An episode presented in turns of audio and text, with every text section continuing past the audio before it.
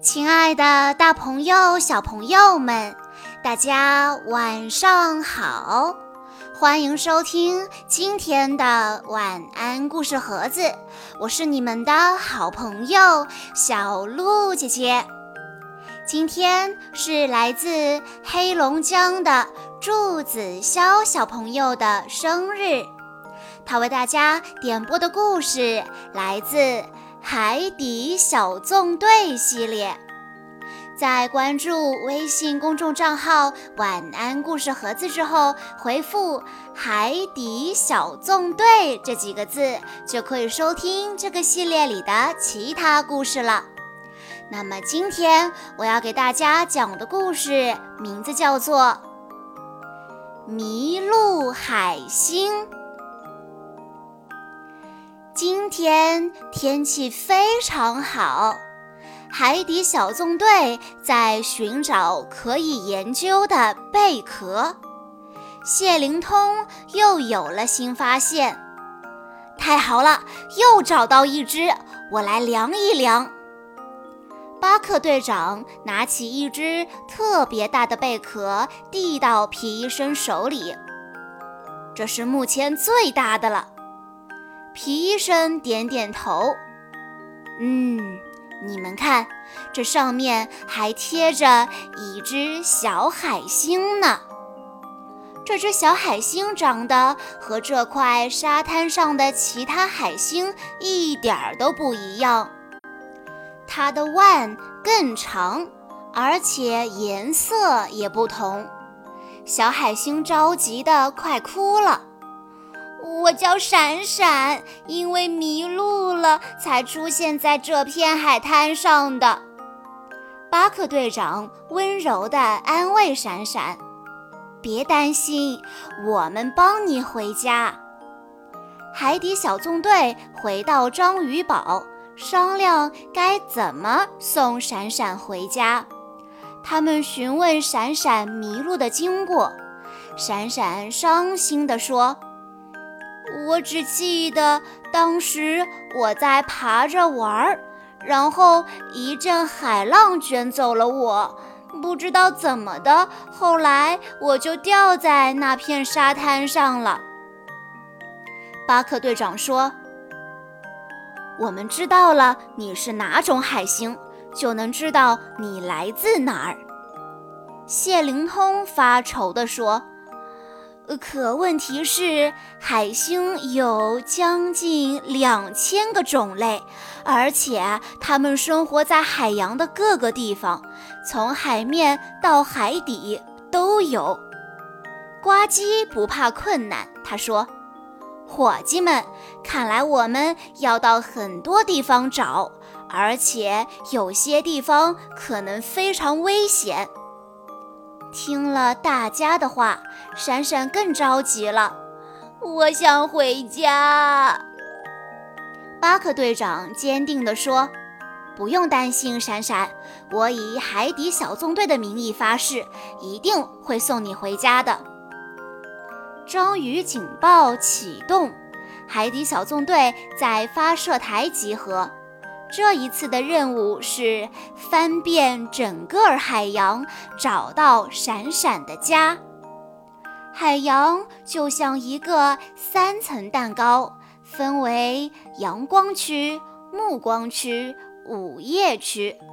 阳光区是最上面的一层，大多数生物都生活在这里。巴克队长计划从阳光区开始寻找。闪闪眨巴着大眼睛看着周围，这儿这儿一点儿都不像我的家，而且我连一颗海星都没有看到。巴克队长把鱼艇开到珊瑚礁附近，大家开始寻找。呱唧首先找到一只海星，哇！这只向日葵海星有好多只手呀，真像一株向日葵那么漂亮。呱唧问这只海星：“你见过长得像闪闪的海星吗？”海星想了想说：“好像在……话刚说了一半，向日葵海星突然跑了。诶，它怎么跑了？原来是一只一直吃海星的刺豚扑向了向日葵海星。闪闪火速躲到了皮医生的帽子下。鱼艇开到了暮光区，这里太暗了，所以没有植物，但是。动物还是有很多的，找了好一会儿没有找到，海底小纵队决定到深海寻找。伙计们，看那！呱唧从望远镜里看到了一群海星。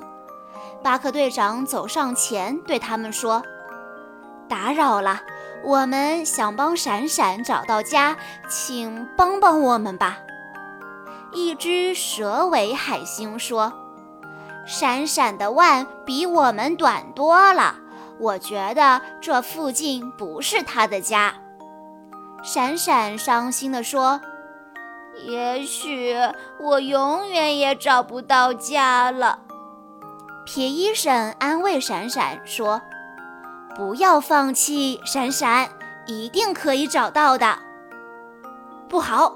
一只吃海星的狼鳗来抓闪闪了，海底小纵队带着闪闪快速游动，躲避狼曼的追击。紧要关头，巴克队长发现一处比较昏暗的区域，躲开了狼曼。巴克队长突然惊喜地说：“快看呐，闪闪会发光！大家不都会在黑暗里发光吗？”闪闪好奇地问：“巴克队长说，不，但是几乎所有会发光的生物都住在海洋最深、最黑暗的地方。”大家不约而同地说：“是午夜区。”来到午夜区，闪闪看看四周，说：“哎，这里看起来挺眼熟的。”外面太黑了，鱼艇前进困难。糟糕，孔雀鱼艇卡到一个深洞的底部了。巴克队长说：“我们必须要从这里出去，先穿上特制的深海战袍吧。”借助闪闪发出的光亮，队员们齐心协力地将舰艇推出了洞底。这洞穴里有很多弯儿，需要更多的光亮才能看清，怎么办呢？忽然之间，周围出现了很多像闪闪一样发着光的海星，大家都陶醉了，好美，就像是天上的小星星一样。一只海星惊喜地问道：“是你吗，闪闪？”闪闪高兴地扑过去，说：“爸爸妈妈，爷爷。”闪闪向大家介绍海底小纵队，是他们，是海底小纵队送我回来的。闪闪的家人非常感谢海底小纵队。闪闪终于回家了，可海底小纵队要怎么回家呢？不要着急。闪闪和家人们召集了所有海星，来为海底小纵队照亮回家的路。再见了，朋友们！再见了，闪闪！海底报告：今天的海底报告，我们要介绍的是海星。海星五只万，甚至更多。二十四只腕也很灵活，海星家族品种广而博，有些海星发光如星火。想找海星不用四处去，大海每个区都有海星居。在听完了今天的故事之后，小鹿姐姐也有一个问题要考一考我们的小朋友。看看大家有没有认真的听故事。那么今天的问题就是：闪闪是一只会发光的海星。几乎所有会发光的生物都住在海洋最深、最黑暗的地方。这个地方叫什么区呢？如果你知道答案的话，欢迎你在下方的评论区留言告诉小鹿姐姐。以上就是今天的全部故事内容了。